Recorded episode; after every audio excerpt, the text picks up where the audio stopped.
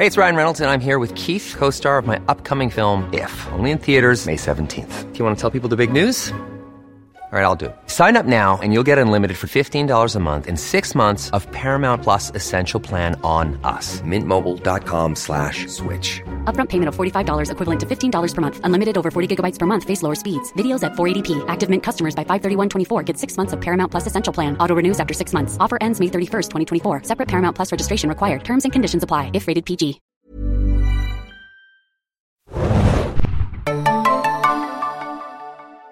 Ahoi, hoi, liebe Serienjunkies da draußen und willkommen zu einer neuen The Walking Dead Besprechung. Diesmal zur Folge Find Me. Ich bin Adam und mit mir im Abstandsstudio ist heute Moin, moin, Hanna hier.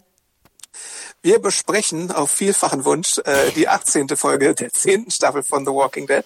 Äh, die Find Me heißt, das habe ich gerade schon erwähnt, eine Episode, in der es, äh, wie schon in der vorherigen Episode, sehr wenig Personal gibt, diesmal sogar noch weniger Personal als zuvor, nämlich hauptsächlich äh, Daryl, äh, Carol, äh, Dog und eine neue Figur, über die wir dann äh, gleich noch zu sprechen kommen. Ähm, man merkt an dieser Folge vielleicht noch viel mehr als an der davor, dass sie unter Corona-Bedingungen gedreht wurde, äh, sowohl inhaltlich als auch gestalterisch. Ähm, und ich glaube, es gab da durchaus kontroverse Meinungen zu, auch unter meiner Review zum Beispiel. Ähm, äh, es gibt ja sehr viele Leute, die sagen, dass solche Folgen relativ inhaltslos sind. Aber da kommen wir, glaube ich, auch dann im weiteren Verlauf der Handlung zu. Ähm, Du, Ja. du musst mir das einmal erklären, Adam. Also wir haben ja gehört, auch letztes Jahr, also 2020, viele Serien mussten ja unterbrochen werden. Ne? For All Mankind, glaube ich, wurde zweimal auch unterbrochen. Ne? Also dass Serien unter Corona-Bedingungen irgendwie gedreht und produziert werden, ist ja nichts Neues. Ich habe aber das Gefühl, dass hier bei The Walking Dead wird es immer so extrem hervorgehoben, wo ich denke, das mussten doch andere Serien auch. Und soweit mir bekannt ist, genau wie in Deutschland, haben sie ja teilweise auch Schnelltests vor Ort, also dass du sozusagen, ne, dass morgens die, das Team durchgetestet wird oder dass sie halt dann ne, in bestimmten Lokalitäten irgendwie sind. Und ich denke auch hier, die Walking Dead Peeps, die drehen ja immer noch in Georgia irgendwie, ne? Noch relativ ja. in Anführungsstrichen alleine. Ne? Und klar, das Team ist groß und so. Aber ich frage mich immer, warum reitet immer The Walking Dead so darauf rum? Weißt du, was ich meine? Ja, ich glaube, das hat ein bisschen damit zu tun, dass The Walking Dead vorher so als eine mh, Show etabliert wurde, die äh, relativ viele äh, Statisten auch mit dabei hatte. Also vor allem ja auch die Whisperer-Staffel, wo du dann die Horde hattest, ähm, wo du natürlich Leute erstmal eindecken musst in Make-up und das haben sie ja meistens auch äh, händisch gemacht und mit äh, physikalischen Effekten und dann natürlich auch ein bisschen am Computer hochgejodelt. Aber äh, im Prinzip hatten sie ja dann teilweise, was weiß ich, hunderte von äh, Statisten oder sowas mit dabei. Und jetzt müssen sie diese Anzahl natürlich nach hinten kehren oder runterdrehen, würde ich sagen. Ähm, und ähm, sie waren, glaube ich, tatsächlich auch im Sommer mit eine der ersten, die, den, die dann schon gesagt hatten, ähm, wir machen es unter Corona-Bedingungen, weil ich glaube, Atlanta hatte mit Tyler Perry auch ein Studio, äh, wo man, glaube ich, gleich, es waren fünf Serien von Tyler Perry oder sowas abgedreht hatte. Und vielleicht hatten sich da so ein paar Sachen abgeguckt, die Perry äh, und sein Studio etabliert hatten. Und deswegen, äh, es ist ja auch relativ schnell jetzt der Turnaround von, sagen wir mal, im Juli ankündigen und jetzt im obwohl, so schnell ist es gar nicht. Da gab es auch andere Serien, die schon wieder gestartet sind. Aber so eine effektreiche Serie, sage ich mal, äh, es hat schon dafür einen schnellen Turnaround. Das sind ja dann, ist ja dann ein halbes Jahr oder so mit Drehbuchschreiben, mit allem möglichen, mit Post-Production und so. Ähm, aber dazu gibt's auch ein relativ interessantes Video auf der ähm, Walking Dead Page. Das werden wir vielleicht im Artikel vom Podcast mal verlinken wo gezeigt wird, äh, wie die Crew und der Cast auch mit den äh, Face Shields äh, so eine Folge dreht und so. Das fand ich ganz interessant, damit man da mal einen Einblick hat, wie das abläuft.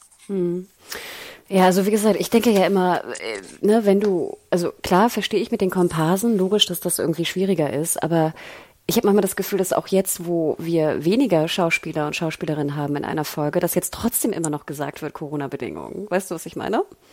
Und das finde ich so ein bisschen, wenn ich mir dann an so eine Produktion wie For All Mankind denke, wo einfach, glaube ich, sehr viel mehr Sets sind, sehr viel mehr unterschiedliche Schauspieler und Schauspielerinnen vorhanden sind und du noch in der Post sehr viel mehr zu tun hast, bin ich manchmal so ein bisschen, hm. also ich würde immer sagen, es erklärt nicht, warum die dann trotzdem vielleicht nicht so gut geschrieben ist, die Folge. Dazu gab es halt auch bei Entertainment Weekly ein Interview mit Norman Reedus, der ein bisschen äh, ungewohnt kritisch war, glaube ich, mit äh, dem, was hier passiert in der Folge. Ähm, denn ähm, ich glaube, er hatte so als Darsteller immer darauf ein bisschen gepocht, dass Daryl keine unnötige Liebesbeziehung bekommt. Und ich glaube, so viel können wir schon mal vorweg sagen, äh, diese Folge liefert genau diese. Ähm, ob man es jetzt als unnötig äh, betrachtet oder ob man es vielleicht nett fand, äh, das gilt es zu diskutieren. Ähm, aber ja, das ist halt jetzt passiert und es ist auch in, ich finde es halt ein bisschen merkwürdig, dass es jetzt zu diesem Zeitpunkt passiert und ähm, über das Timing kann man dann diskutieren. Äh, oder ob es da nicht hätte andere Kandidaten gegeben, die vielleicht besser gepasst hätten. Ich, ich, mir fallen jetzt spontan zwei, drei andere Leute an, die man vielleicht lieber mit Daryl gesehen hätte. Ähm, aber es ist halt, wie es ist. Ähm, kommen wir vielleicht doch mal zur Besprechung. Ähm, denn anfangs geht's ja los, klassisch mit so einer, mit so einem kleinen ähm, Daryl und Carol Ausflug mit dem Motorrad. Ähm, er möchte irgendwie alleine rausfahren, äh, aber sein Motorrad springt nicht an und dann äh, hängt sich Carol an ihn ran und sagt, du brauchst doch eh noch einen, äh, jemanden, der ein guter Spotter ist und so und sie necken sich wie gewohnt und äh, das Motorrad springt erstmal eine Weile nicht an, wo ich mich auch gefragt habe, was soll dieser Slapstick da schon wieder oder so. Ich weiß nicht, ob das Slapstick sein sollte oder nicht. Und dann ist mir auch aufgefallen, aufgefallen, dann fahren sie los und dann ist Dog schneller als das Motorrad. Ist er der schnellste Dog der Welt? Man weiß es nicht genau. Äh, aber eine Folge, in der Dog so eine große Rolle spielt, hat bei mir schon mal vorab einen Stein im Brett. Wie siehst du das? Also ja, ich äh, wieder weiterhin, dass Daryl auf dem Motorrad sitzen muss oder auf dem Moped, wie ich ja immer gerne sage, ist ja, finde ich, immer noch Crazy Town. Also diese Frage, wo jetzt Benzin herkommt, ist ja, finde ich, Crazy. Alle Waffen sind weg, aber das Motorrad ist noch da, Anna. Das ist doch logisch. Crazy. Ähm, und ich muss ganz ehrlich sagen, ich liebte ja immer diese Kombo zwischen, ähm, diese Kombination zwischen Carol und Daryl. Mag, mag ich ja wirklich gern. Aber genau wie du sagst, ich finde, es hatte so, so was merkwürdiges, slapstickiges. Und ich weiß auch nicht genau, sind das wieder Regieanweisungen, die irgendwie komisch waren? Oder sind es die, die Dialoge, die merkwürdig waren? Weil ich dachte die ganze Zeit, das ist so ein komisches Gebroe, aber irgendwie auf so einer komischen Ebene. Ich habe das überhaupt nicht, ich fand das, das, das stimmte von der Chemie her irgendwie nicht, von den beiden. Ich, ich habe mich bei dieser Folge speziell gefragt, ob die Szenen zwischen Carol und Daryl einfach von den beiden improvisiert waren und es da kein Drehbuch gab, sondern die beiden gesagt haben, Leute, passt mal auf, gibt uns hier irgendwie fünf Minuten, die füllen wir schon mit irgendwas. Weil später hat Carol auch auf einmal einen Fußkrampf, den wir so noch nie gesehen haben. Und äh, es gibt so eine Art von Kommunikation, wo sie dann äh, ankommen, wo sie sagen, remember the spot in case we got split up. Also auf einmal werden so Kommunikationssachen, die wir letzte Woche noch harsch kritisiert haben, in dieser Folge schon äh, wenigstens mal angesprochen. Das fand ich irgendwie so super merkwürdig. Ist natürlich wahrscheinlich reiner Zufall, aber trotzdem merkwürdig. Nee, und ich fand es sehr gut. Also ich bin ja, genau wie wir letzte Folge ja auch im Podcast besprochen haben, ich liebe das ja, wenn auch mal das Geschehene besprochen wird. Das haben wir am Ende der Folge ja auch, wo wir später darauf kommen werden. Fand ich super spannend. Das war für mich der spannendste Moment eigentlich. Aber genau wie du sagst, dieser Fußkrampf ist völlig irrelevant. Sie hat einen Fußkrampf, dann sagt sie, nee, ist okay. Dann Brown, die sich wieder so, ich kann das aber besser, nein, ich kann es besser, ich kann hier einen Fisch fangen. Dann fängt äh, Carol irgendwie den, den Fisch sofort und dann wird er irgendwie rumfiletiert. Also, äh, äh, aber Adam, auch wenn du sagst, sie haben improvisiert, was ich ja potenziell auch schätze, gerade bei solchen Sachen, also gerade diese kleinen Szenen, aber haben Sie wirklich so wenig Zeit für die Drehbücher? Sind da so wenig Autoren äh, im, und Autorinnen im Team, dass Sie dann nicht mal das so ein bisschen äh, schreiben können? Also weißt du, was ich meine? Ich, ich, ich wundere mich. Ja, das würde ich sowieso gerne mal wissen. Ähm, wie viel Zeit man den Leuten für so ein Drehbuch von einer Walking Dead Folge einräumt, weil in Normal Times war es ja dann öfter mal so, dass du äh, ungefähr, glaube ich, zum Drehen der Folge 15 Tage oder sowas hattest, acht, zwischen acht und 15 Tagen, glaube ich. ich glaube, bei Kabelserien war es mehr als bei äh, Network-Serien. Ähm, aber da fragt man sich ja auch ähm, von Juli bis jetzt, äh, wann das Drehbuch dann entstanden ist und das ist halt die Frage, wie lange kannst du in so ein so eine TV-Drehbuch schreiben investieren? Und die, ähm, und die, Teams werden doch auch gesplittet, weißt du? Oft hast du ja dann so Writers ja, ja. die sitzen zusammen und dann kriegt jeder eine Folge und schreibt die, weißt du? Und dann wird wieder besprochen und diskutiert. Also das, das ist ja nicht das, weißt du, dass das ganze Team immer an einer Folge schreibt, so ungefähr. Nee, nee, klar, ja. ja? Aber äh, auch Adam, ich meine, wir denken zurück und ich weiß, du bist ja auch ein großer Good Wife-Fan. Und klar, Good Wife ist jetzt sozusagen ne, das größte Heiligtum, was es gibt da im Serienschreibbereich. Aber die haben ja die Drehbücher teilweise in sieben Tagen geschrieben. Auch ein JMS hier von Babylon 5, die haben, der hat auch die Drehbücher in sieben Tagen geschrieben oder fünf sogar eine ganze South Park Folge entsteht ja mit Drehbuch und Animation, glaube ich, oder entstand mal, ich weiß nicht, ob es immer noch so ist, aber eine Zeit lang halt in sieben Tagen, ne? Also komplett, wirklich alles. Drehbuch bis zur Animation. Ähm, und dann fragt man sich halt, Leute, bei Walking Dead, äh, nehmt euch doch mal ein bisschen Zeit. Es jagt euch jetzt keiner.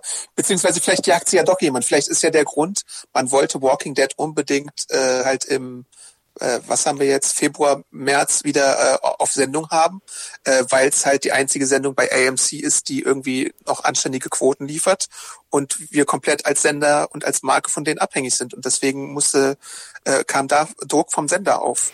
Aber wenn du keine Zeit hast, Adam, dann hol dir doch mehr Autoren, äh, ein größeres Autorenteam ran. Du kannst ja gerade, weil wir jetzt diese Einzelfolgen haben, sind ja fast Bottle-Episodes, dann hol dir sechs neue Autoren und Autorinnen ran, die dann, weißt du, du, du könntest jetzt ja so da das Team erweitern. Ja, aber wir müssen Kosten sparen, weil wir schon in der zehnten Staffel sind. Und deswegen äh, brechen wir das übers Knie. Aber das wollte ich dich auch noch mal kurz fragen. Sorry, wenn ich schon wieder abdrifte. Aber ähm, das war auch, glaube ich, unter deiner Review oder irgendwo habe ich es gelesen, dass sie jetzt ja auch, und das sieht man ja auch sehr deutlich, finde ich, in dieser Episode, der Look ist ja auch mittlerweile ein anderer. Ne? Sie sind ja umgeswitcht ähm, auf äh, digitale Kameras statt auf Film, wie es vorher gedreht wurde. Und ich hatte hier ein sehr interessantes Interview gelesen ähm, von Insider, glaube ich. Die hatten mit äh, Showrunnerin Angela Kang gesprochen, Kang gesprochen. Und es ging darum, dass sie genau auch wegen Corona ähm, die Kontakte äh, minimieren wollten, weil du halt bei Filmkameras natürlich ne, mehr äh, äh, hier, wie heißt es, äh, Filmrollen wechseln musst als im Digital. Ne? Du ja. kannst also länger drehen und kannst die Kontakte minimieren. Ähm, ich frage mich ja immer, das ist seit, ja, seit Jahren sagst du das ja immer. Und ich weiß, dass Kostensparen natürlich wichtig ist, aber ich habe immer das Gefühl, die Serie hat sich doch verkauft in, in hunderte von Ländern. Also wie, wie kostet jetzt eine Folge nur noch irgendwie eine Million oder was? Das ist eine gute Frage. Wie viel ähm, Kosten musst du denn daran noch sparen? Du hast hier eine Folge, die spielt im Wald und hat ein Set. Und klar, Norman Reedus ist teuer, ne? Und hier McBride, die haben ja auch ganz gute Deals mittlerweile unterschrieben. Aber Adam, so teuer kann das doch nicht sein. Ja, einen Autoren kannst du dir auf jeden Fall immer leisten, glaube ich. Ähm, das ist der so vom vom Totempol, äh, was was was irgendwer kostet, wahrscheinlich einer der günstigsten Posten noch. Ähm, keine Ahnung, warum sie das. Also äh, ja, da hätte man. Ich fand es ja jetzt gar nicht so schlimm. Es gibt, es gibt viele Leute, die fanden es jetzt super schlimm. Ähm, ich fand's super schlimm. Und ich glaube, du würdest das auch super schlimm finden, wenn halt nicht Dog drin vorkommen würde. Aber Dog ist doch dabei und das ist das Wichtigste. Ja, und ich meine, hier Tiny Dog ist ja auch super süß. Also sorry, natürlich ist das süß. Aber ich frage mich auch, es kann doch nicht wahr sein, dass wir jetzt uns schon freuen, wenn dann irgendwie Dog auftaucht. Wie einfach, weißt du, wie easy to please sind wir denn schon? Ja, und ich muss auch sagen, natürlich äh, mache ich das alles auch ein bisschen ironisch. Ähm, man sollte meine Sternbewertung bei The Walking Dead jetzt auch nicht irgendwie äh, auf die Goldwaage legen oder so. Ich, ich bewerte Walking Dead auch als eine Serie, die seit zehn Jahren läuft und äh, da bin ich manchmal vielleicht großzügig, manchmal ein bisschen nicht. Äh, ich bin schon sehr großzügig, muss, muss man ja schon sagen. Also äh, ich glaube, ich war bisher auch selten unter 2,5 Sternen oder sowas bei The Walking Dead. Aber das ist halt auch immer im Kontext gesehen für mich jetzt nicht. Ich würde The Walking Dead und eine Leftover-Folge jetzt zum Beispiel nicht gegenseitig aufwiegen, weil immer The Leftovers wahrscheinlich gewinnen würde oder The Good Wife oder sowas, sondern es ist einfach total auch launenabhängig. Und wenn ich, wenn ich Dog jetzt mag, dann mag ich Dog und dann schüttel ich halt auch mal die vier Sterne irgendwie raus. ja, das ist ja logisch. Und ich weiß, wir alle haben ja unsere, weißt du, wie gesagt, ich bin ja schon froh, wenn ich einen Rucksack sehe, weißt du? Also wir alle haben ja unsere Eigenschaften, ne, die uns äh, freuen. Aber ähm, ich glaube wirklich, würde man die Dog-Szenen rausschneiden, wäre da sehr, sehr wenig übrig dann wäre ich auch unglücklicher, ja. Ich wollte noch ganz kurz, ähm, ihr habt uns ja auch fleißig geschrieben, also vielen Dank vorab dafür. Wir können leider nicht alles äh, vorlesen, aber ich habe hier einen Kommentar, der äh, eine Mail, die uns äh, zugekommen, äh, zugeschickt wurde, die vielleicht passt, und zwar vom äh, Michael. Ich glaube, ihr seid zu kritisch mit der Folge. Also es geht jetzt nochmal um die letzte Folge, äh, die 16, was die, nee, die 17, ne? So um die 17. 17, ja. Ich glaube, ihr seid zu kritisch mit der Folge umgegangen. Es waren halt Corona-Dreharbeiten. Deswegen keine Flashbacks, sondern nur Erzählungen von Maggie. So, da würde ich jetzt aber trotzdem noch mal eingrätschen, weil genau jetzt, A, wir sehen ja Flashbacks und ich meine, ja. Flashbacks hindert uns ja nicht. Flashbacks kannst du ja auch ein Kammerspiel draus machen. Also das haben wir ja auch versucht, glaube ich, zu argumentieren ne, in unserer letzten Folge. Man kann ja, ja, ruhig mit Flashbacks arbeiten. Speziell, man kann das sogar sehr gut. Und hier versuchen sie es ja auch. Und da muss ich auch sagen, das hat mich ja wirklich gefreut auch an der Episode, dass wir jetzt mal diese Lücke, wo Daryl weg war, versuchen zu erzählen. Yay. Applaus. Genau, und wir hatten ja auch mit wir, wir hatten ja auch mit äh, der Michonne-Folge, ich glaube, es war in der neunten Staffel, gesehen, da hatten wir auch so eine Lückenfüller-Folge und die hat mir ja zum Beispiel ziemlich, ziemlich gut gefallen, ähm, als wir diesen Angriff auf die schwangere Michonne gesehen hatten und so.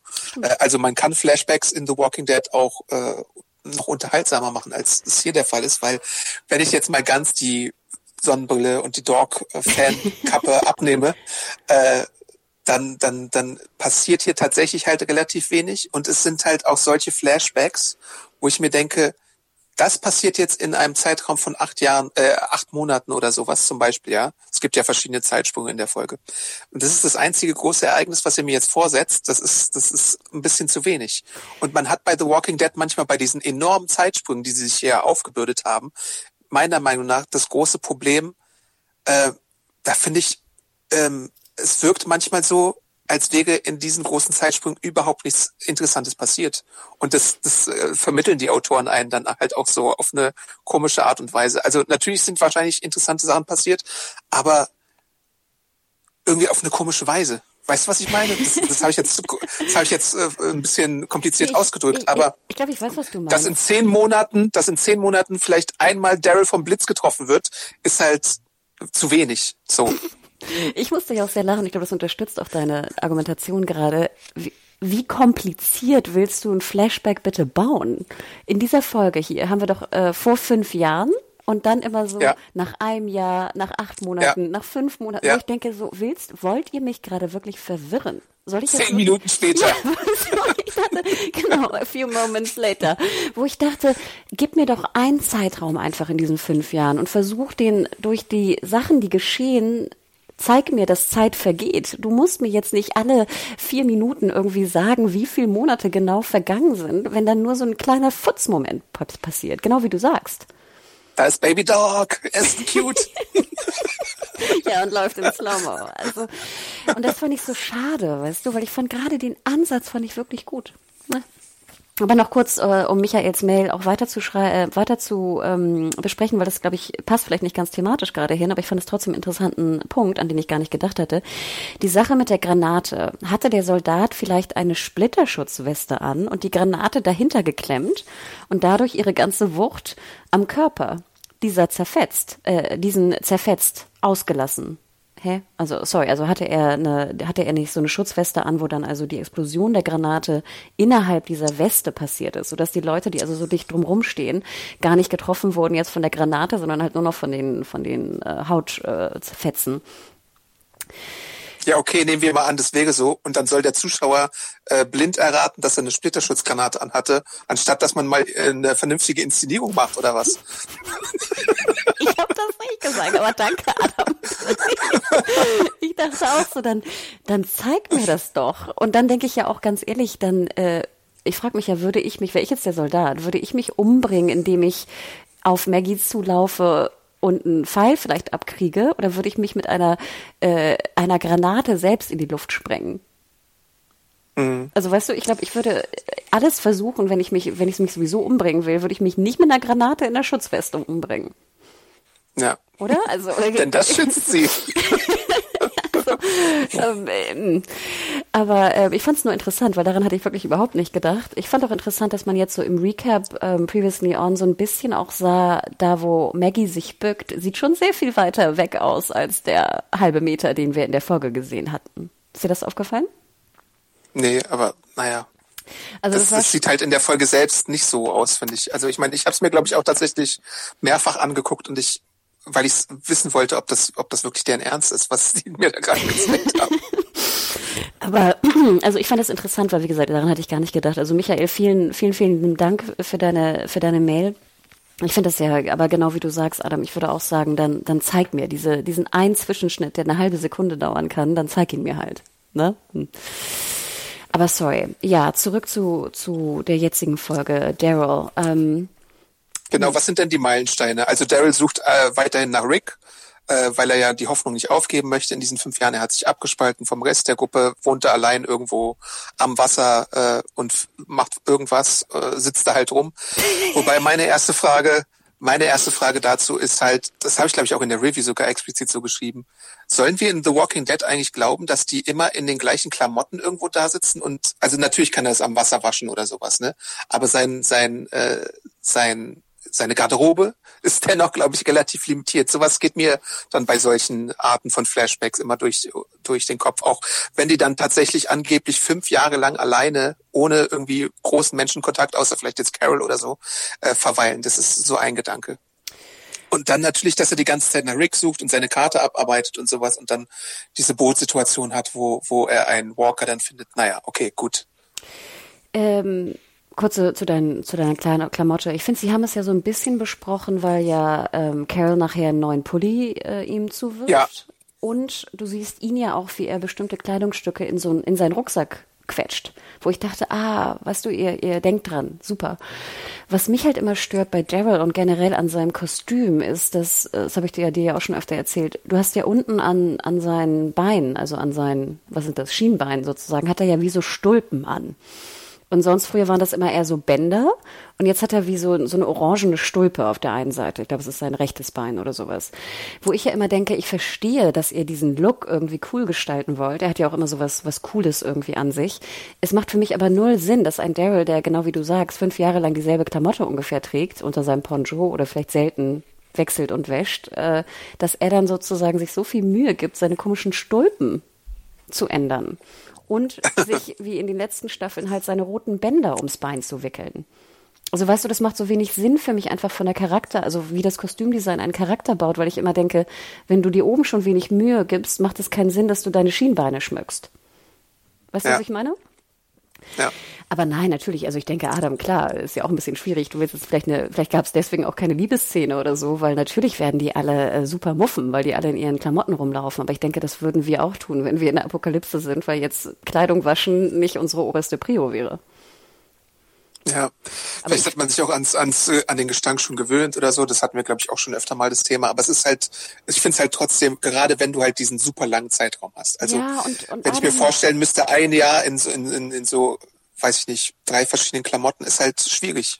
Na gut, also das denke ich, du hast dann andere Sorgen, ne? Aber du könntest ja zum ja. Beispiel zeigen, wie, wenn du mir jetzt schon immer Daryl zeigst, wie er an derselben Stelle rumluschert, fünf Jahre lang, dann zeig mir doch einen Zwischenschnitt einfach, wo er, weißt du, seine Klamotte im, äh, im, äh, im Fluss wäscht und irgendwie aufhängt. Genau, das wäre auch mein Vorschlag. Weißt ja. du, und dann siehst du ihn einmal kurz ja. um ohne, äh, oder weißt du, seinen Rücken, was auch immer, und dann siehst du einfach dieses Everyday Life, weißt du? Wir haben ja auch gesehen, wie er einen Fisch filetiert. Ich war ja schon dankbar, dass Fische endlich mal Thema sind. Das haben wir uns ja auch lange gewünscht gewünscht, ne? Weil ich ja immer denke, Fische fangen wäre doch potenziell hoffentlich einfacher, als jetzt Fleisch zu fangen, also ein Reh oder ein Hase oder so. Weißt du? Also ich würde ja. ja. immer eher an den Fluss gehen und versuchen, Fische zu fangen irgendwie. ähm, aber ja, also Adam, das, ist, das sind aber wieder so Sachen, das ist ja das, worauf ich ja, glaube ich, seit Jahren rumreite. Dieses, zeig mir die Welt, wie sie funktioniert und zeig mir, wie die Leute darin leben. Und das, ich brauche es ja nicht, nicht ausführlich zu haben, aber ich gebe mir nur so kleine Hinweise. Ich fand es auch total unlogisch, dass Daryl gefühlt immer an derselben Stelle ist und zwar seine, seine Karte da abhakt, aber es wirkte so, als wäre das so ein Radius von einem Kilometer. Ja, das kann sein, ja. Weißt du? Und dann hockt er fünf Jahre lang in so einer kleinen, äh, wie heißt das, so einen kleinen, äh, ähm, so ein Verschlag. Also ich denke, ich hätte mir da schon ein bisschen was Besseres, glaube ich, hingebaut in fünf Jahren. Ja, gerade wenn du dem Wetter so ausgesetzt bist, wie es in der einen Szene zu sehen ist, dann hättest du ja, oder, also ich meine, ich glaube, da stehen genügend leere Häuser in der Gegend rum, wahrscheinlich. Wir haben ja schon so viele Häuser in The Walking Dead gesehen, die plötzlich im Wald standen. Da hätte er sich vielleicht auch mal eins schnappen können oder so. Aber er ist ja der taffe Daryl, der natürlich lieber im äh, Gewitter rumhockt und seine Karte zerstören lässt, als sich irgendwie mal eine Hütte zu bauen oder eine Hütte zu sichern oder ein Auto zu sichern oder sowas. Ich, ich hätte mich sogar eher, glaube ich, unter das Boot gelegt im Regen. Also, ne, also äh, nein, und genau wie du sagst, also auch wenn du dann so eine heilige Karte hast, wo nur auf dieser Karte dann jetzt deine Markierungen gemacht sind, dann würde ich die doch in einem, in einem, äh, in einem Regensturm, würde ich die doch unter mein Poncho tun, wenn die so wichtig und heilig ist. Und er hängt die da an Ja. seine, seine Baracke. Ich habe das alles überhaupt nicht verstanden, Adam. Also das fand ich so ein bisschen schade. Und dann, wie gesagt, das Areal muss ja auch ziemlich klein sein, weil Dog ja auch öfter ihn irgendwie findet, oder? Also ich habe das Gefühl, ich meine, wie, wie weit laufen Hunde weg sozusagen von, von ihrem Heimatpunkt? Ja, ja, Also weißt du, die werden ja Gute nicht 20 Frage. Kilometer weglaufen. ja.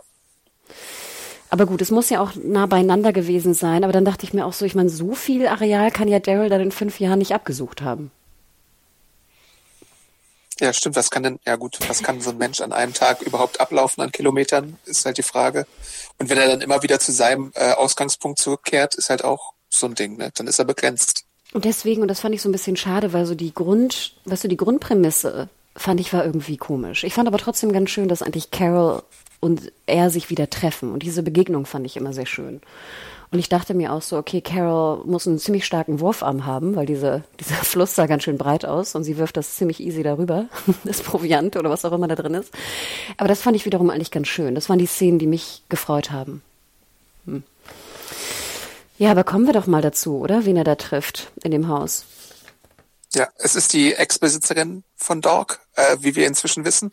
Ähm, die Flashbacks zeigen halt, wie sie sich so langsam kennenlernen, wie Dog ihm immer wieder zuläuft und äh, wie sich so auch deren Beziehung aufbaut. Denn ähm, erstmal ähm, läuft er ja in eine, an einer Stelle Dog hinterher und dann wird er von ihr Hand gefesselt, aber weil sie merkt, dass er keinerlei Widerstand leistet, nimmt sie die Fessel dann äh, relativ schnell wieder ab und ähm, dann machen sie so ein bisschen so ein Hin und Her Gedingse um um äh, das gegenseitige Namen nennen, ähm, weil sie ihm ihren Namen nicht verraten möchte. Ähm, und ein halbes Jahr später sagt sie dann doch irgendwann, äh, dass sie Lea heißt äh, und so weiter und Ja, so halt, sie fort. flirten auch mit Fische werfen. Genau. Ich meine, ich komme ja aus dem Norden und esse sehr gern Fisch, aber ich will trotzdem auch nicht mit so, einem- mit so einem Fisch angeworfen werden.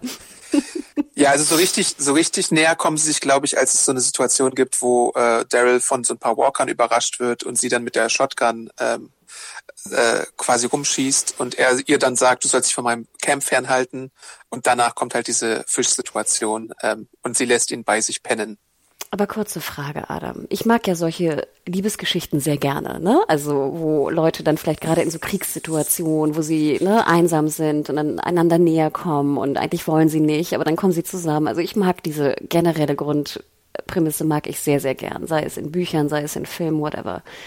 Hast du auch nur einen Moment gefiebert, oh ja, lass die zusammenkommen oder ich spüre, dass die sich irgendwie anziehend finden oder da soll was passieren. Hast du das in einer Sekunde irgendwann gedacht oder gehofft? Nee, weil das Grundproblem ist, dass die Serie in zehn Jahren etabliert hat, dass Daryl halt auf so einer sexuellen Situation äh, nicht anspringt oder nicht funktioniert, auch wenn es manche Konstellationen gibt, wo man es hätte vielleicht denken können.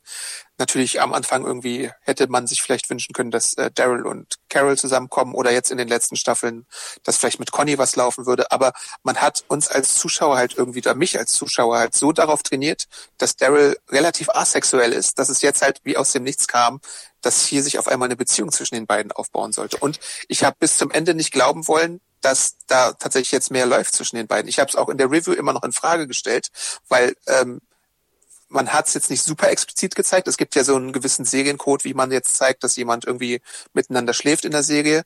Und hier fand ich, war es jetzt nicht super on the nose. Natürlich kann man sagen, ich glaube, da lief jetzt was in diesen zehn Monaten, wo sie zusammen gewohnt haben, aber ich finde trotzdem, das hat man halt nicht super explizit gemacht. Aber zwei Sachen dazu. A, fände ich es eigentlich ganz interessant, wäre Daryl asexuell, ne, weil er ja sonst immer so als Held dargestellt wird und Motorrad und sowas. Und ich fand es doch ganz interessant eigentlich als Charakter, wenn er jetzt einfach asexuell wäre. Ich glaube aber, Ja. dass sie, dass die Macher nämlich genau und die Macherinnen genau den Unterschied nämlich haben wollten. Sie wollten jetzt ihren glorreichen Held, den sie aufgebaut haben, der sollte auch sexy sein. Und ich finde, das ist komplett in die Hose gegangen. Und zwar nicht deswegen, weil wir es so lange nicht gesehen haben, sondern einfach, weil zero Chemie zwischen den beiden war und dargestellt wurde. Und genau wie du sagst, dann übernachtet er bei ihr und wacht auf, aber ist die ganzen Marker, die du sonst setzt in Serien. Er hätte ja auch aufwachen können und hätte, weißt du, kein T-Shirt anhaben können oder so, wo du denkst, ach, Den Gürtel ne? schließen oder so, ja. Weißt du, huch, er hat gerade geschlafen und ist irgendwie nicht bekleidet. Da muss wohl was passiert sein. Nein, er wacht auf mit seiner Lederweste an, komplett angezogen. Weißt du, und da dachte ich auch so, hä, wir haben eine Szene, glaube ich, gesehen, wo sie sie einmal kurz so Händchen halten. Die war ja sogar fast ganz schön. Das war so fast wie so eine Parallelmontage, wo du so ein bisschen ne, flirtige Momente siehst, wo sie einmal so die, die Hände, weißt du, die, die Hände berühren sich und dann siehst du eine Schwarzüberblendung. Wo ich aber auch dachte, ist das wirklich alles, liebe, äh, liebe Autoren? Ist das wirklich alles? Wollt Ja, deswegen habe ich es auch so angezweifelt, ja. wollt ihr uns jetzt einen sexy Daryl, weißt du, den, den sexy Daryl-Macher zeigen, aber ihr zeigt es nicht und ihr, ihr deutet es an, aber es macht es, ich vermute jetzt noch viel mehr, dass er asexuell ist, weil ihr es halt nicht richtig zeigt. Weißt du, was ich, ich finde es Ja. ganz merkwürdig. Also wie gesagt, ich finde es wirklich interessant, wenn einfach Daryl kein Interesse an Sex hat. Also wäre doch interessanter Charakter. Lass es doch einfach so. Versucht doch jetzt nicht zwanghaft da irgendwas reinzudrücken, was nicht funktioniert. Also Ja, und ich meine, es ist, es, es ist jetzt auch nicht, also für mich ist es jetzt auch nicht ausgeschlossen, dass in den zehn Monaten nichts passiert ist und dass er einfach ihre, ähm, ihre, wie nennt man das? Ihre Company schätzt sozusagen, also dass er einfach bei ihr sein möchte und so. Aber dann gibt es halt später diese Sache, entscheide dich zwischen deiner Familie, ähm, dich selber und äh, irgendwie mir jetzt. Und da setzt sie ihm ja quasi die Pistole auf die Brust. ja, Und was die Autoren ebenfalls noch machen wollten, ist ja, dass sie äh, zwanghaft, glaube ich, und das haben sie auch schon öfter in The Walking Dead gemacht, halt jemanden zeigen, der ein ganz ähnliches Schicksal wie jemand anders hat, ähm, weil sie hat ja auch so eine, äh, Daryl hat ja auch nicht wirklich eine Familie gehabt, sondern hatte ja auch so Eltern, die ihn irgendwie misshandelt hatten und so. Und Merle war ja auch immer so ein bisschen mäh. Ähm, und hier haben sie halt auch noch diese diese Sache aufgemacht mit dieser Ersatzfamilie, die Lea dann hatte, äh, dass sie halt sich um den Sohn gekümmert hat, der gar nicht ihr Sohn war und eine Freundin hatte, die äh, Dog noch hatte und sowas alles. Also da hat man schon in Walking Dead Weise sehr versucht, auf Teufel komm raus, diese Parallele aufzubauen. Aber hat das in irgendeiner Sekunde bei dir funktioniert? Also hattest du das Gefühl, du hast den Charakter von Lea irgendwie greifen können und du verstehst, dass die jetzt eine besondere Bindung haben? Hey, I'm Ryan Reynolds. At Mint Mobile, we like to do the opposite of what Big Wireless does. They charge you a lot, we charge you a little. So naturally, when they announced they'd be raising their prices due to inflation, we decided to deflate our prices due to not hating you. That's right. We're cutting the price of Mint Unlimited from $30 a month to just $15 a month. Give it a try at mintmobile.com slash switch. $45 upfront for three months plus taxes and fees. Promo rate for new customers for limited time. Unlimited more than 40 gigabytes per month. Slows. Full terms at mintmobile.com. Also ist die, ist der Funken wirklich rübergefallen? Ge gefallen? Ja, Nein. geht so. Weil ich denke immer, wir, und klar, ich meine, die Folge ist 48 Minuten lang oder was auch immer netto, aber wir wissen ja auch, es gibt Episoden und es gibt Serien, die wirklich schaffen, dass ein neuer Charakter einen, auf einen alten Charakter trifft und man wirklich innerhalb von 48 Minuten eine Art von Beziehung oder Leidenschaft oder Sinnlichkeit oder was auch immer man wirklich verdeutlichen will, auch zeigen kann. Und ich bin immer so Ich kann es sogar noch mal auf die Spitze treiben. Pixar-Filme, ab. Die ersten zehn Minuten zeigen dir in der superschönen Montage diese Beziehung von dem Opa und seiner Frau. Und ohne Worte in, in fünf bis zehn Minuten. Sowas hast du in, in anderen Filmen auch. In Wall-E kannst du sowas zeigen. Bei, bei Pixar hast du sowas ganz oft. Und dann fragt man sich halt, wenn man sowas hier sieht im Vergleich, warum es bei Walking Dead selten gelingt. Auch bei Lost hattest du solche, solche Momente, wo du, was weiß ich, zum Beispiel Desmonds Hintergrundgeschichte hattest. Ähm, und da war, warst dann in 40 Minuten total in Desmond als Figur verliebt, vielleicht noch in Penny obendrein. Und du dachtest dir, oh, ich wünsche mir jetzt, dass die irgendwie wieder zusammenkommen oder sowas. Und dann hast du halt jahrelang bei Lost gewartet, aber irgendwann hast du halt den Payoff. Und hier hast du halt jetzt eine random äh, Bonus-Episode, wo das versucht wird, aber es ist natürlich wenig erfolgreich. Du musst ja gar nicht, du kannst sogar Anthologie machen, du kannst sogar hier ähm, Black Mirror nehmen. Da sind auch Folgen, wo du wirklich nach einer Folge schon den Charakter entdeckt hast und auch wenn da eine Beziehung dargestellt wird, denkst du, die beiden haben eine Beziehung miteinander oder empfinden was füreinander. Zwei anfangs unbekannte äh, Personen, also unbekannte Charaktere. Aber das Stimmt, ist, ja. das ist genau das, Adam, glaube ich, was wir versuchen zu beschreiben. Es ist einfach schlechtes Writing. Es tut mir leid, das nochmal sagen zu müssen. Denn eigentlich hast du ja mit Daryl einen Charakter, der über zehn Staffeln aufgebaut wurde. Und dann trifft er hier, ich finde das ja wirklich ein interessantes Thema. Anfangs dachte ich ja auch, hast du Red Dead Redemption äh, 1 und 2 gespielt eigentlich? Äh, nee. Da gibt es relativ. Ich habe eins mal angespielt. Da gibt es so Szenen, das finde ich nämlich fand ich immer super spooky. Da äh, kommst du dann in ein Haus und dann sind da so, ach, in Red Dead Redemption 2 war das auch so ganz eklig. Da ist dann so ein Ehepaar, was so so Leute gefangen nimmt und das wird dann so ganz creepy, sexy und so, also echt unheimlich. Und ich dachte zuerst, als er in das Haus kommt, oh Gott, wie interessant, wenn sie jetzt so eine Psychopathin wäre oder so, weißt du? Also wie spooky wäre das Mhm. denn? Aber du hättest, du hättest da so viele Wege gehen können. Ich hätte, wie gesagt, ich hätte auch gerne da eine richtige Liebesgeschichte gesehen. Ich hätte auch interessant gefunden, wenn da jetzt dieser Banter stattfindet, der ja, sie haben versucht, uns so einen Banter zu zeigen, aber ich finde, der Banter ist komplett nach hinten losgegangen. Das war wie Anti-Banter. Weißt du, Ich weiß nicht, was das deutsche Wort ist für Banter. Also, weißt du, dieses romantische, wir pupen uns eigentlich an, aber wir mögen uns. Ja. Ne? So. Was Genecke. Ja auch, genau, genau. Ähm, und da frage ich mich wirklich, das ist, es ist für mich unfassbar, dass, dass das nicht funktioniert. Also klar, wir merken erstmal, wie wichtig es ist, dass es funktioniert und wie gut es gemacht ist. Aber hier frage ich mich, es kann doch nicht wahr sein. Es ist wirklich schlecht. Aber Dog. Also ja, ich, ich glaube, ich war nicht, nicht happy damit. Ich war wirklich nicht happy damit. So sehr ich Dog auch mag, äh, dass man ihm jetzt so eine komplizierte Hintergrundgeschichte gibt, dass er irgendwie der Hund einer, der Sohn einer schwangeren Hündin war, war jetzt auch ein bisschen too much, wenn man es mal äh, genau nimmt. Aber äh, naja, Ich muss auch sagen, dass ich hier Lynn Collins, ne, sie spielt die Lea. Ich habe mal geguckt, sie war auch bei Bosch und, und True Blood und Manhunt äh, zu sehen. Natürlich und war, bei John Carter. Ja, natürlich war die Rolle jetzt auch ein bisschen dünn, aber ich fand auch wirklich, also da war zwischen ihr und Daryl oder Norman Reedus war auch zero Chemie. Zero. Und ich weiß jetzt, wie gesagt, nicht, ich will jetzt nicht sagen, dass sie schlecht gespielt hat oder so. Da war, wie gesagt, auch wenig, mit dem sie spielen konnte, aber ich finde, es war jetzt keine, keine, keine super Gaststar-Glanzleistung. Mir ist übrigens gerade eingefallen, dass es in Fear the Walking Dead, äh, so in Staffel 4, glaube ich, eine Geschichte rund um die Figur Althea gibt, ähm, gespielt von Maggie Grace und einer, einem Love Interest, die war äh, ähnlich in sich abgeschlossen, aber die hat durchaus mehr überzeugt als diese Folge. Ähm, das finde ich auch sehr spannend, dass dann der Ableger es irgendwie besser hinkriegt als die Mutterserie. Ja. hm. Ich habe noch einen Punkt aufgeschrieben. Ich weiß nicht, ob dir das aufgefallen ist. Ich glaube nicht. Du hast ja erzählt, als äh, Daryl da in das Haus kommt, ist sie doch da mit der Schrotflinte, ne? Ja. Und dann hast du auch geschrieben, dann fesselt sie ihn.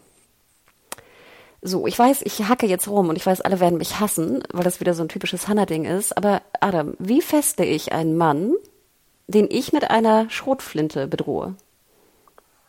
Einhändig. Ich würde sagen, eine Schrotflinte einhändig zu halten und mit Abzug ist schon schwierig. Du musst ja auch dicht Sehen wir denn, wie sie ihn fesselt eigentlich? Natürlich Oder ist nicht, es so, so es eine nicht Katze? geht. Es geht nicht, Adam. Du kannst doch nicht eine Schrotflinte, die ist ja relativ lang. Du kannst ja nicht so dicht Na gut, ran. aber da kann sie ihm ja auch sagen, jetzt binde dir mal das hier um die Arme und dann äh, hält sie einfach die Natürlich, aber, Schrotflinte weiter. aber fessel dich mal selber und dann, das ist ja, wird ja nie fest, also du wirst ja automatisch das nicht festmachen, weil du willst ja fliehen. Ach so meinst du, Weißt du, ja. was ich mache? Ja, und ich weiß, ich reite da wieder wild drauf rum, aber ich fand das, ich musste nur so ein bisschen lachen, weil dann, das hat mich wirklich auch wieder aufgeregt. Dann holt sie doch so in Slow-Mo ihr Messer raus, wo ich dachte, denkt jetzt wirklich irgendein Zuschauer, dass sie ihn jetzt abmurkst mit dem Messer? Wo ich dachte, es ist doch logisch, dass sie jetzt seine Fessel aufschneidet, oder? Oder hast du da noch irgendeinen Moment von Spannung gehabt? Nee, das ist ja auch das Grundproblem bei Daryl, dass wir ja schon wissen, dass er eigentlich bis zum Ende der Serie durchsteht. Also er ist ja nie wirklich mehr in Lebensgefahr. Aber dann versucht es doch gar nicht erst, oder? Also dann, liebe Macher, dann gib mir doch nicht so eine Slow-Mo-Szene, wie sie das Messer rausrückt und dann, uh, jetzt wird sie ihn bestimmt irgendwie verletzen. Weißt du, was ich meine? Ja. Also ich, ich weiß, ich, ha- ich pup da jetzt sehr auf sehr, sehr doll rum. Es tut mir auch wirklich leid, bitte verzeiht mir. Aber das hat mich wirklich, das sind so Sachen, dann lasst sie doch einfach weg. Lasst sie einfach weg. Aber kommen wir doch mal zu der Sache, als sie dann verschwindet, ja. Das ist ja auch wieder so eine Szene, die ist relativ unklar, weil sie ist eines Tages einfach nicht mehr in der Hütte da. Und äh, es wird ja auch dann, als äh, Carol und Daryl wieder über sie sprechen, offen gelassen, was jetzt mit ihr passiert ist. niemand weiß ja, das ist ja dann auch wieder so eine Parallele zu Rick. Niemand weiß, äh, ist sie se selbst abgehauen, ähm, wurde sie entführt oder wurde sie von einem Zombie gefressen oder so. Sie findet er ja genau auch so wenig, wie er Rick findet. Da, da denken sich die Autoren, glaube ich, mein Gott, sind wir clever. Wir machen jetzt schon wieder so eine Parallele und Daryl wird immer von allen im Stich gelassen. Ähm, oder wie siehst du das, ihr Verschwinden? Adam, ich habe das überhaupt nicht verstanden. Also ich, ich habe verstehen können, dass bei, beide Charaktere wollen ja alleine sein. Ne? Also aus hm. ähnlichen gespiegelten Gründen anscheinend.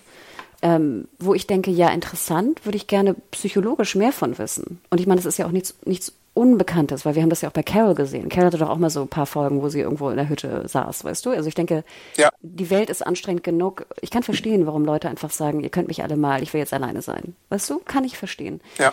Ähm, wobei ich mich frage, ich hätte auch sehr interessant gefunden, hätte man jetzt endlich mal das Thema Selbstmord wieder reingebracht, weil ich denke, das ist weiterhin ein Thema, was, finde ich, zu wenig in The Walking Dead besprochen wird. Ja. Ne? Also ne? hätte ich ja zum Beispiel, wie krass wäre das bitte gewesen? Stell dir mal vor, er kommt zurück und sie, sie bringt, hat sich umgebracht oder so. Wie krass wäre das denn bitte? Also ja, aber ich glaube, die, also es, es scheint ja fast so, als würden die Autoren das bewusst offen lassen, damit sie in einer der späteren Folgen vielleicht nochmal wieder auftaucht. Ja, aber es war so, who the fuck cares? Will jemand, dass sie auftaucht? Will Daryl? jemand, dass sie auftaucht? Selbst bei Jared habe ich das Gefühl, will er überhaupt, dass sie wieder auftaucht? Er macht ihr doch diesen super süßen Zettel da rein in ihre kleine Erinnerungsbox da unters Haus. Ja, aber ich fand, das war auch wieder Find so ein, so ein Punkt, wo ich dachte, ich habe gar nicht verstanden, warum er jetzt auf einmal so große Gefühle haben soll ihr gegenüber. Das ist so ein bisschen wie diese Conny-Geschichte. Also ich kann verstehen, dass, dass natürlich willst du Conny finden und suchen und ich kann auch verstehen, dass du vielleicht sauer bist auf Carol, aber wie auch Carol, finde ich, nachher sehr treffend sagt, das ist nicht immer deine Schuld und du musst jetzt nicht der Märtyrer sein, der jetzt hier so mopey durch die Gegend geht, weil, weil, weil du schuld bist oder denkst, du bist schuld, weil alle weg sind. Mhm. Also weißt du, das ist, ist halt so die Frage, ne? Daryl hat halt dieses Superhelfer-Syndrom oder das, ich weiß nicht, ob es nur ein Helfersyndrom ist, aber schon so ein bisschen. Und Carol hat halt, was hat Carol eigentlich? Sie hat halt immer dieses Ich muss Recht haben Syndrom. Ich muss die Gruppe beschützen, äh, auch wenn's, wenn ich andere dafür in Gefahr bringe. Aber Carol hat halt, äh, ich, ich glaube, es ist so Ends justify the means. Ne? Also wenn ein paar darunter leiden, aber die äh, Gesamtgruppe davon profitiert, dann zieht sie es durch. Ähm, während Daryl halt versucht, jeden irgendwie retten zu wollen, was dann halt aber äh, oftmals nicht äh, klappt, halt in dieser Welt. Ja, wobei ich sagen muss, ich verstehe Carols äh, ähm, Meinung da sehr viel mehr, weil ich denke, du hast halt eine fucking Gruppe und du musst, du bist halt in der Apokalypse und du musst die irgendwie, die müssen halt was essen, die müssen was trinken und die müssen beschützt werden. Ich kann nicht jeden retten. Es tut mir leid, ich kann es einfach nicht. Ja, aber es gibt halt Leute, die denken sich, äh, das, das kann ich schon verstehen. Die wollen ich, halt ich, irgendwie. Ich kann es verstehen, aber du kannst doch mir nicht erzählen, in der Zombie-Apokalypse, die jetzt irgendwie zehn oder wie viele Jahre ist sie jetzt alt? Zehn Jahre? Ja, bestimmt. merkst du doch, also du siehst es doch an Daryl, der fünf Jahre da an seinem selben Flusspunkt äh, rum. Wenn jeder das tun würde, dann würde es halt keine Gesellschaften geben. Kein Alexandria. Ja, und da gab es ja auch den Punkt, äh, früher äh, äh, ähm, in der Episode, wo Carol schon wieder so ein bisschen äh, pessimistisch reingeblickt hat, dass Alexandria vielleicht jetzt nach dem äh, Angriff der Whisperer bald auch schon wieder der Vergangenheit angehören könnte, während äh, Daryl da so meinte, ja, äh, ich bin dann ein bisschen optimistischer und es wird, wird sich schon einrenken wieder. Ja, wo ich dachte, das habe ich auch wieder nicht verstanden. Schön, dass du optimistisch bist, dass es da eine Gesellschaft gibt. Du bist aber derjenige, der alleine hier fünf Jahre rumluschert. und eine Person suchst. Du trägst genau nichts bei für eine neue Gesellschaft. Hm. Ist doch so. Und wie gesagt, ja. ich kann verstehen, dass es solche Leute gibt. Also ich finde diesen Disput, wie gesagt, ich fand die letzten, was sind das, zwei Minuten, wo dieser Streit endlich mal entfacht wird fand ich wirklich das Spannendste an der ganzen Episode. Und ich fand, da merktest du auch, wie gut die beiden zusammen spielen können und was für eine gute Chemie hier McBride und äh, Reedus haben. Das war wieder so ein bisschen dieses alte Carol Darrell-Ding. Und ich muss auch sagen, ganz ehrlich, ich finde, die haben tausendmal mehr Chemie. Also ganz ehrlich, würden die eine, eine, eine sexuelle Beziehung anfangen, würde ich es ja sogar glauben. Und ich ja. verstehe nicht, warum die Autoren oder das Autorenteam dann immer sagt, nö, McBride ist zu alt. Und ich bin ganz sicher, dass sie das glauben. Unser Held muss irgendwie eine Jüngere haben. Und das verstehe ich nicht, weil die beiden haben eine super Chemie. Bist hm. du noch da? Ja, ja. Ist halt die Frage, ähm, ja, mh. Hm. Und jetzt ist es natürlich auch ein bisschen zu spät, weißt du? Man hätte es da machen müssen, was war das, Staffel 5 oder so, weißt du, wo wir das Thema, glaube ich, schon mal besprochen haben. Jetzt ist, würde ich auch sagen. Ja, das der, stimmt, aber ich, ich glaube halt, die Autoren ähm, spielen da vielleicht auch das längere Spiel und denken sich, wenn wir diesen äh, angekündigten Spin-off machen mit Carol und Daryl, vielleicht ist das ja dann finally der Moment, wo die beiden mal einsehen, dass sie vielleicht Liebespaar sind oder so. Ich weiß es nicht. äh, könnte ja sein. Sorry. Ich weiß nicht. Ich glaube, ich war einfach, ich war gestern, glaube ich, nicht gut drauf, als ich das abends schaute, die Folge. Also ich, äh, mich hat mir das überhaupt nicht zugetan. Ich, ich fragte mich auch, warum das Ganze. Also ich war wirklich sehr, sehr pessimistisch und bin es ja, wie man hört, immer noch leider. Sorry. Hm. Ja, ich, ich, ich weiß es nicht, wohin sie wollen. Ich weiß es wirklich nicht. Ich, ich, ich, ich bin kurz davor, es aufzugeben, Adam. Echt ich dachte wirklich so langsam, ihr könnt es einfach nicht. Ihr könnt, ihr könnt einfach nicht eine, eine runde Folge schreiben. Und ich, ich befürworte es. Ich wünsche mir ein schönes Kammerspiel. Jetzt Corona-bedingt mit zwei, drei Leuten und einem Hund. Okay, nimmt einen Hund, alles gut. Aber ich finde, der Output, der dabei rauskam, mit all diesen Möglichkeiten, finde ich, ist, ich finde, sie haben die Prüfung nicht bestanden. Ja, also man, man kann die, man kann die Folge wie ganz viele Walking Dead Folgen natürlich auseinanderpicken noch und nöcher. Ähm, ich habe es jetzt für mich, glaube ich, akzeptiert, wie die Serie funktioniert manchmal oder funktionieren muss. Ich sehe natürlich aber auch alle Punkte, die wir gemacht haben, äh, dabei. Also man hätte, man hätte, wie du auch schon gesagt hast, oder wie man es am Beispiel Pixar und Anthology sieht, man kann in einem begrenzten äh, Zeitraum halt eine deutlich berührendere Liebesgeschichte, Folge Kammerspielsache äh, draus machen. Ähm, warum auch immer es jetzt hier nicht so geklappt hat, wird man halt nie erfahren. Und ich finde es ja spannend, Adam. Ich finde Sex ja sowieso spannend, auch in der Apok äh, Apokalypse. Weil ich ja immer denke, wenn du morgen stirbst, wirst du ja sozusagen deine, deine Gelüste sind ja sehr viel dominanter, weil du denkst, weißt du, du verkehrst, ich kann ja morgen sterben an dem scheiß äh, Zombie-Biss oder Zombie, was auch immer. Und ich, ja. ich, ne, auch eine Frau, die da alleine in der Hütte irgendwie überlebt hat die ganzen Jahre. Spannender Charakter. Wie hat sie das gemacht? Weißt du, was, was für Fähigkeiten hat sie? Das, die Hütte war jetzt auch nicht sonderlich geschützt oder so. Ne? Wie hat sie das gemacht? Das sind so interessante, spannende Themen. Und ich, ich finde, sie nutzen diese Möglichkeiten nicht. Sie nutzen nicht die Grundprämisse einer Apokalypse und der, der psychologischen Folgen der Charaktere darin. Nein, ich muss dann jedes Slow-Mo sehen, wo Norman Reedus sich äh, hier äh, Dogs Gesicht äh, oder Kopf krault. Ach ja. Also, ja, schade. Aber ich wollte noch ein paar Mails vorlesen. Sorry, darf ich noch mal ganz kurz? Ähm, ja. Und zwar nochmal wieder Kritik, auch wieder an meiner Äußerung aus dem letzten Podcast, und zwar von Alan Mercy. Den kennen wir ja auch schon seit vielen Jahren. Danke für die Zuschrift. Ich habe das Argument, dass er ein guter Kämpfer sei, also es geht jetzt weiter um Negan. Ähm, ich fand die, das Argument, dass er ein guter Kämpfer sei, nicht überzeugend, denn er ist eben auch ein totaler Psycho, also völlig unzuverlässig. Außerdem ist er bei allen verhasst, bringt also mächtig Stress in die Gruppe. Die Highwaymen sind bestimmt nicht beglückt und das sind 10 bis 15 gute Kämpfer, deren Loyalität ähm, ich damit gefährde. Nicht nur einer, also ein Kämpfer. Ja, El Mercy, du hast natürlich absolut recht. Ähm, andererseits Carol ist auch eine Psychopathin. Maggie ist auch eine Psychopathin. Also ich denke immer, wir haben ja viele Psychopathen da, die alle schon Sachen getan haben in der Apokalypse, die absolut verwerflich waren und die man auch hätte nutzen können, um die entweder ne, umzubringen, wenn man es wollen würde, oder zu verstoßen oder ähnliches. Und das Problem ist ja hier auch wieder so ein bisschen, wir haben ja nie ganz begriffen, die Highwaymen, wie viele Leute das überhaupt sind. Ich würde bezweifeln, dass es 10 bis 15 sind. Oder wir wissen es einfach. Wie kommen wir denn jetzt nicht. eigentlich wie kommen wir jetzt genau wieder auf die Highwaymen? Die waren doch eher so, weiß ich nicht, neunte Staffel. Ja, weil die ja eigentlich noch in der Gruppe, die wurden doch so assimiliert mehr oder weniger in die Gruppe. Ähm, und natürlich hätten sie Negan ja auch gehasst. Also da sind ja viele Leute, die Negan hassen können. Aber ich denke, okay. ne, also ich denke aber trotzdem, also das ist ja meine Argumentation. Ich habe doch lieber jemanden wie einen Negan, wenn ich mich entscheide, und sie haben sich ja damals entschieden, ihn nicht umzubringen dann ist es mhm, doch besser, ja. ihn irgendwann zu nutzen, auch wenn sie ihm vielleicht nicht hundertprozentig vertrauen können, wobei ich sagen würde, ich würde, Carol würde ich auch nicht hundertprozentig vertrauen.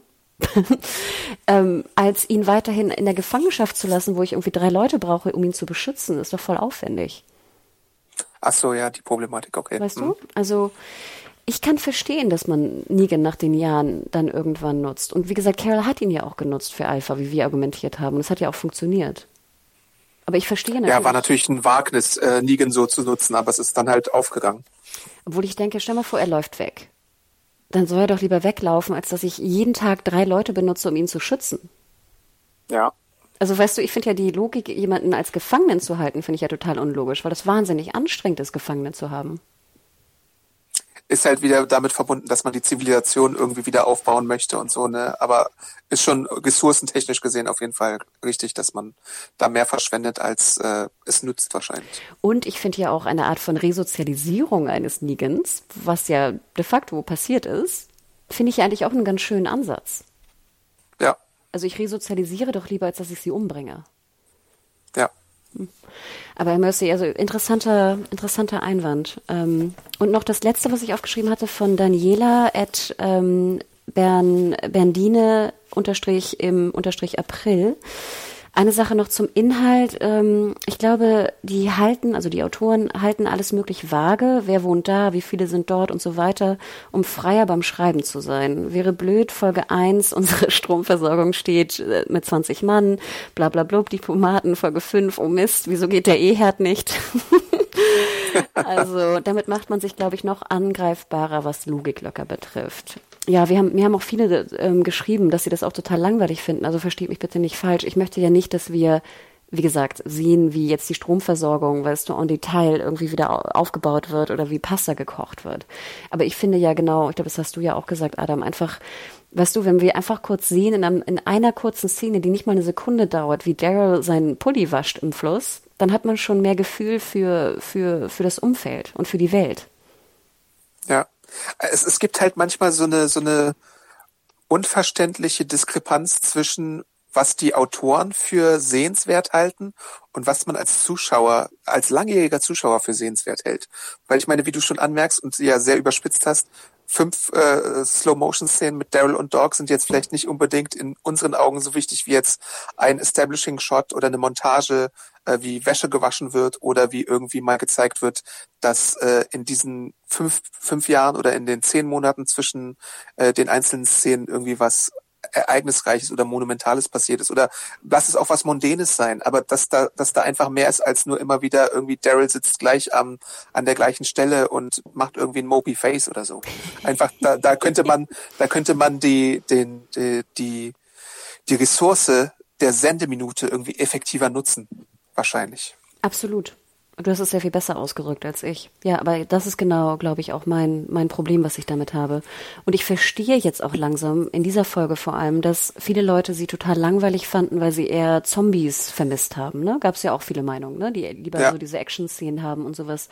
Und dann dachte ich mir auch so, ja, wenn du halt, sage ich mal, relativ wenig Wert auf Charakterentwicklung und diese, ne, dieses Umfeld der, der Welt machst, dann hast du halt, wenn die Zombies und Action wegfällt, wenig, worauf du dich zurückbesinnen kannst. Und das, glaube ich, war für mich so ein bisschen das Fazit hier, dass die Charakterentwicklung und die Welt, das Worldbuilding so schwach leider war in den letzten Jahren oder so wenig Fokus drauf gelegt wurde leider, dass wenn dann die Zombies und die Herden und die Gefahr und die Reaper oder ich weiß nicht, wie sie heißen, die neuen, wenn das wegfällt, hast du halt wenig, worauf du dich zurückbesinnen kannst. Das ist, glaube ich, auch so eine essentielle Frage, warum man The Walking Dead guckt, äh, auch nach zehn Jahren noch. Was, was erwartet man eigentlich von der Serie? Erwartet man jetzt eine Folge, die die Handlung aus den Comics vorantreibt und auf das Ende zusteuert? Erwartet man eine Folge, wo die Charaktere, egal welche, irgendwie ein Abenteuer erleben im Wald und äh, vielleicht knapp mit dem Leben davon kommen? Erwartet man eine Folge, wo es mehr Hintergründe gibt zu bisher nicht gezeigten Zeiten, wie jetzt bei Michonne oder bei Maggie oder bei Daryl? Oder was möchte man eigentlich von der Serie? Und ich glaube, da gibt es natürlich individuelle Vorlieben und so, aber ich glaube, man kann da natürlich auch schwerlich jeden immer befriedigen. Ist eine sehr schwere Aufgabe, aber man könnte doch glaube ich, mit der Erfahrung der Jahre irgendwann mal als Autorin und als Team, Kreative dahinter herausfinden, äh, was läuft eigentlich ganz gut oder was möchten wir als Kreative machen und es dann liefern. So, und das sieht man ja bei diesen Folgen bisher, dass es nicht immer so hundertprozentig zu gelingen scheint. Aber ich finde es so schade, wenn du mich fragen möchtest, was ich möchte, möchte ich ja genau das, was wir eigentlich diese Folge bekommen haben. Ich möchte ein, eine charakterbezogene Einzelepisode haben. Ne? Würde ich jetzt mal auf dem Papier Ja. sagen. Und theoretisch habe ich mit Daryl einen interessanten Charakter. Ich habe, wie gesagt, hier noch ein bisschen Feelings mit, mit ähm, Dog. Und ich habe sogar eine Liebesgeschichte. Das, was ich mir sowieso immer wünsche. Aber Ja. trotzdem bin ich auch unbefriedigt und unglücklich mit, dem, mit der Umsetzung, weil ich es einfach handwerklich nicht gut fand. Ja. Und ich glaube, Und ich das- glaube, das ist einfach ein fairer, ein fairer Kritizismus an der Folge, ein fairer Kritikpunkt. Äh, und so ist es halt. Also ich meine, hm. Aber deswegen glaube ich auch, Adam, dass ich gar nicht mehr zufriedengestellt werden kann von The Walking Dead. Weil ich bin mit der Action Mhm. nicht zufrieden. Ich bin mit der Umsetzung meiner Charaktermomente nicht zufrieden. Und deswegen glaube ich, dass sie mich nicht mehr glücklich machen können. ja. Was ich sehr traurig Aber finde. das, das könnte das, das Problem ist ja, und das haben wir auch schon im Podcast öfter mal diskutiert, das kann sich ja auch von einer Folge zur nächsten dann wandeln, theoretisch. Wir waren ja, als Angela Kang dazu kam als Showrunner, waren wir ja doch relativ zufrieden mit manchen Änderungen, die sie äh, gemacht hat, auch wegen des Zeitsprungs, auch weil man da so sich mehr Mühe gegeben hat, die äh, Welt jetzt verlebter darzustellen und äh, die Ressourcen knapper zu machen und sowas. Und prinzipiell, also wahrscheinlich in diesen sechs Episoden jetzt nicht, weil die ja schon so ein bisschen den Fillerruf haben, aber prinzipiell könnte man ja doch mit relativ wenig Aufwand äh, einen neuen Arc aufmachen und die Serie wieder spannender machen. Theoretisch. Aber glaubst du, das wird passieren? Also hast du noch die Hoffnung? Ich, ich, weiß ja, ich weiß ja ungefähr, was in den Comics noch passiert. Ich weiß, wozu sie da kommen müssen. Das Ende ist jetzt wahrscheinlich nicht so mein Lieblingsarc, würde ich auch so sagen. Da fand ich den Weg bis dorthin äh, schon spannender, aber es gibt da durchaus noch Momente, die eigentlich äh, sich gut eignen für eine TV-Umsetzung. Und ich denke mal, äh, das habe ich ja auch, glaube ich, schon mal gesagt, wenn man, wenn man äh, das, das Ende ein bisschen rafft insgesamt, dann kann man da schon noch ein paar sehenswerte Folgen draus machen. Das Ende der Comics, ne? Meinst du immer? Mhm. Ja. Aber wie ich die Autoren kenne, setzen sie uns demnächst wieder eine Eugene-Episode vor, wo er, keine Ahnung, irgendwas komisches macht oder so. Und dann, äh, naja, ich weiß es nicht. Man muss halt ein bisschen skeptisch immer sein in, in letzter Zeit. Ja, und ich, ich bin es manchmal leid, so skeptisch und so kritisch zu sein, weißt du? Ich will das aber auch wirklich Ja. gar nicht. Ich will einfach wirklich wieder eine, eine gut geschriebene, handwerklich gut umgesetzte Episode haben. Gerne eine Einzelepisode. Hm.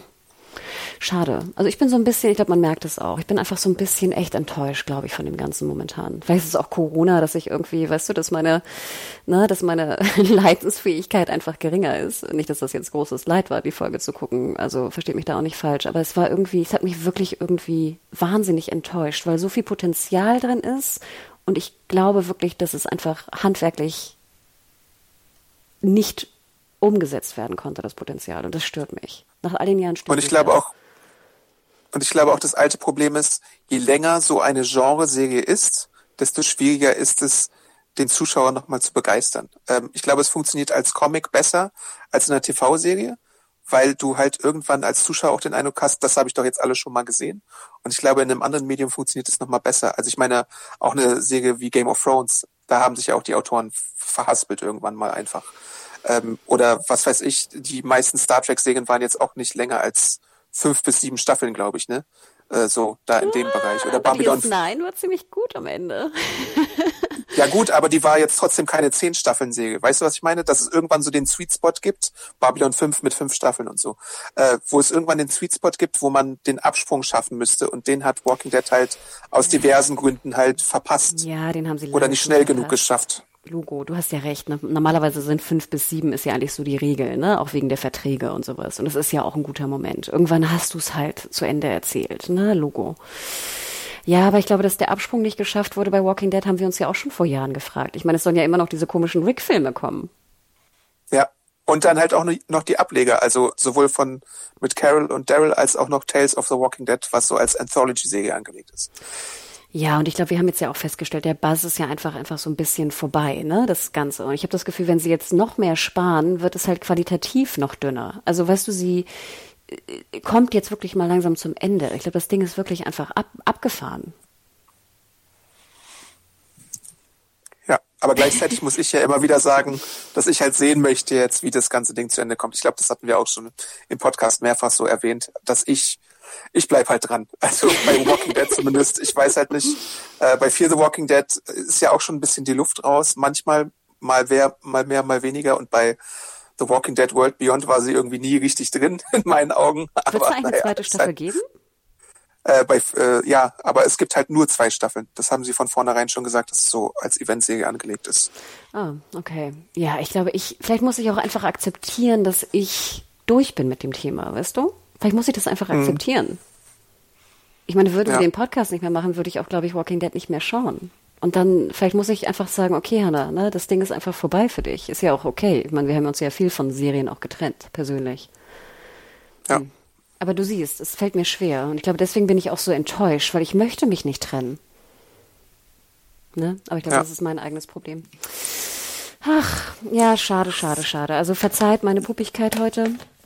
Ähm, Aber liebe Zuschauer, schreibt uns gerne, wie ihr das gerade seht. Ähm, hat Walking Dead den Absprung verpasst? Ja, ich, also bin, ich glaub, bin mir sicher, dass da irgendwer das, sagt, äh, nein, hat es nicht. Genau. Podcast.segenjunkies.de oder unter die Artikel äh, eure Antwort dazu ähm, gerne. Und ansonsten natürlich findet man uns auch bei Twitter. Da könnt ihr uns auch gerne ansprechen, wie ihr die aktuelle Walking Dead Entwicklung findet. Äh, dich findet man da, Johanna? Genau, ich bin at Mediahore, M-E-D-E-A-W-H-O-R-E e bei Twitter und Instagram. Und du, Adam? Ich bin Adam Plus und Awesome Arndt äh, bei Twitter und Instagram. Äh, gerne ansprechen äh, wenn ihr etwas auf der Seele habt. Ich bemühe mich um eine Antwort. Und kurze Klammer, auch vielen Dank für die ganzen Bogenschützen-Zuschriften. Wir haben, ich habe das Gefühl, ich habe noch nicht so den super Experten oder die super Expertin diesbezüglich äh, bekommen. Aber vielleicht ist da ja auch Bolle noch äh, unterwegs und äh, kommt zurück von seiner Geheimmission und kann nochmal Info geben, was das angeht. Aber vielen, vielen lieben Dank dafür. Und wie gesagt, auch vielen Dank für die Mails. Ähm, es ist immer wahnsinnig spannend von euch zu lesen und zu hören. Cool. Jo. Macht's gut, ihr Lieben. Bleibt gesund. Bis dann. Ciao. Ciao. Ciao.